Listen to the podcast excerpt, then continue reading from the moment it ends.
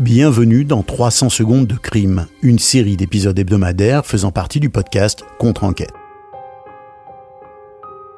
Aujourd'hui, nous plongeons dans une enquête criminelle qui date de 1923 et qui va nous permettre de découvrir comment la perspicacité du responsable du laboratoire de Berkeley aux États-Unis et ses techniques innovantes ont pu résoudre un hold-up sanglant sur un train postal de l'Union Pacific Railroad aux États-Unis. Cette affaire, caractérisée par sa complexité et sa brutalité, est un exemple marquant de l'application de la science dans la résolution des crimes. À travers ce récit, nous pouvons comprendre les méthodes scientifiques employées à l'époque et nous verrons comment un simple vêtement a conduit à l'arrestation des criminels. Préparez-vous donc à un récit mêlant habilement science, déduction et justice. Le contexte de cette affaire d'abord. En 1923, l'Amérique est en pleine effervescence. Elle est tiraillée entre l'innovation et la tradition. C'est l'époque de la prohibition, où les bars clandestins prospèrent et les gangs de malfaiteurs défient ouvertement la loi. Dans cette période trouble, les trains postaux représentent des cibles alléchantes pour les criminels et l'Union Pacific qui traverse les zones montagneuses et reculées du sud de l'Oregon fait partie des proies faciles. C'est aussi une période qui est marquée par d'importants progrès scientifiques, où la criminologie commence à s'émanciper des méthodes traditionnelles. Edward Heinrich, directeur du laboratoire médico-légal de Berkeley, est à l'avant-garde de ce mouvement. Sa participation à cette affaire ne se limite pas à l'application de techniques scientifiques en avance sur son temps, mais elle symbolise le passage d'une époque où l'intuition et la déduction laissent aussi la place à l'analyse scientifique rigoureuse. Le contraste entre les méthodes brutales des criminels et l'approche méthodique et minutieuse d'Henrich offre un aperçu fascinant de cette période de transition dans l'histoire de la lutte contre le crime. Voyons les faits maintenant. Le 11 octobre 1923, les montagnes paisibles du sud de l'Oregon sont le théâtre d'un crime audacieux et sanglant. Sur un tronçon isolé, le train postal de l'Union Pacific Railroad est la cible d'un hold-up. Les malfaiteurs, équipés de dynamite, font littéralement exploser le wagon postal. Le personnel qui se trouvait dans les parties du train visé est impitoyablement tué, transformant ainsi les lieux en une scène de crime macabre. Dans leur précipitation et leur panique, les criminels s'enfuient, laissant derrière eux une grande partie du butin qui a disparu dans l'explosion. L'enquête sur les lieux permet de découvrir plusieurs objets. Un revolver oublié sur place, un détonateur à pile utilisé pour l'explosion, une paire de couvre-chaussures en toile, un sac traité avec un produit empêchant le pourrissement du bois et surtout un bleu de travail. Chaque objet va raconter une partie de l'histoire, mais c'est le bleu de travail qui va devenir rapidement la clé de toute l'énigme. Face à l'absence de preuves concrètes, la police décide de confier l'uniforme à Edward Heinrich, le directeur du laboratoire médico-légal.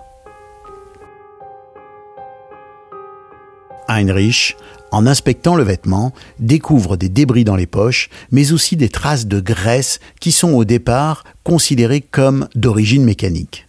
Cependant, il détermine ensuite qu'il s'agit en fait de sève provenant d'un sapin. En utilisant un microscope puissant, Heinrich parvient à dresser un profil détaillé du suspect, un bûcheron gaucher d'environ 1,80 m, mesurant aux alentours de 75 kg, avec des cheveux châtain clair. La taille du bleu de travail a évidemment aidé à déterminer la corpulence du suspect, mais les autres éléments reposent sur une analyse plus poussée. Le suspect serait en effet un jeune homme soigneux de son apparence, qui roule ses cigarettes et travaille dans les forêts de la Pacific Northwest où le sapin de Douglas est abondant. La façon dont l'uniforme est usé, notamment les poches et les boutons, indique également qu'il est gaucher. La découverte d'un cheveu châtain clair apporte des précisions supplémentaires sur sa description. Enfin, des morceaux de tabac trouvés dans les poches et des ongles soigneusement coupés, un comportement plutôt inhabituel pour un bûcheron, apportent des éléments à ce portrait dressé par notre Sherlock Holmes local. L'enquête sur le dramatique hold-up du train postal de l'Union Pacifique se transforme ainsi en une véritable chasse aux indices grâce à l'intervention d'Edward Heinrich. Son expertise permet de transformer un simple bleu de travail en un élément clé de l'enquête, menant ainsi à pouvoir dresser un profil détaillé du suspect. Dernier indice, un document découvert dans une des poches du vêtement, et lui aussi très utile à l'enquête. Après avoir été longuement examiné, car il est en très mauvais état, on découvre qu'il s'agit d'un reçu de la poste adressé à un nommé Roy des Autremont. Les enquêteurs, en se rendant à l'adresse figurant sur le document, apprennent que Roy et ses frères Ray et Hugues ont disparu juste après le vol, ce qui est plutôt étrange. Cette coïncidence, associée aux précisions fournies par Heinrich, fait rapidement des frères de Autremont les principaux suspects. Cependant, les retrouver s'avère une tâche plus difficile que les identifier. Disparus dans la nature, les frères passent des années à échapper à la justice, et ce n'est que quatre ans plus tard que le destin les rattrape. Un sergent de l'armée américaine, basé aux Philippines, reconnaît Hugues de Outremont parmi ses camarades d'armée. Cette identification fortuite conduit à l'arrestation de Hugues à Manille, puis de ses deux autres frères qui sont retrouvés travaillant sous de fausses identités dans une aciérie dans l'Ohio. Suite à leur arrestation, les frères de Outremont sont jugés pour le hold-up du train postal et les meurtres qui en ont découlé.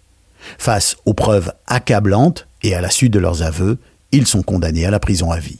Cette affaire, au-delà du verdict judiciaire, marque un tournant dans l'histoire de la criminologie. L'utilisation des techniques d'enquête par Edward Heinrich, notamment l'analyse détaillée du bleu de travail, démontre la puissance de la science et de l'analyse dans la résolution des enquêtes criminelles.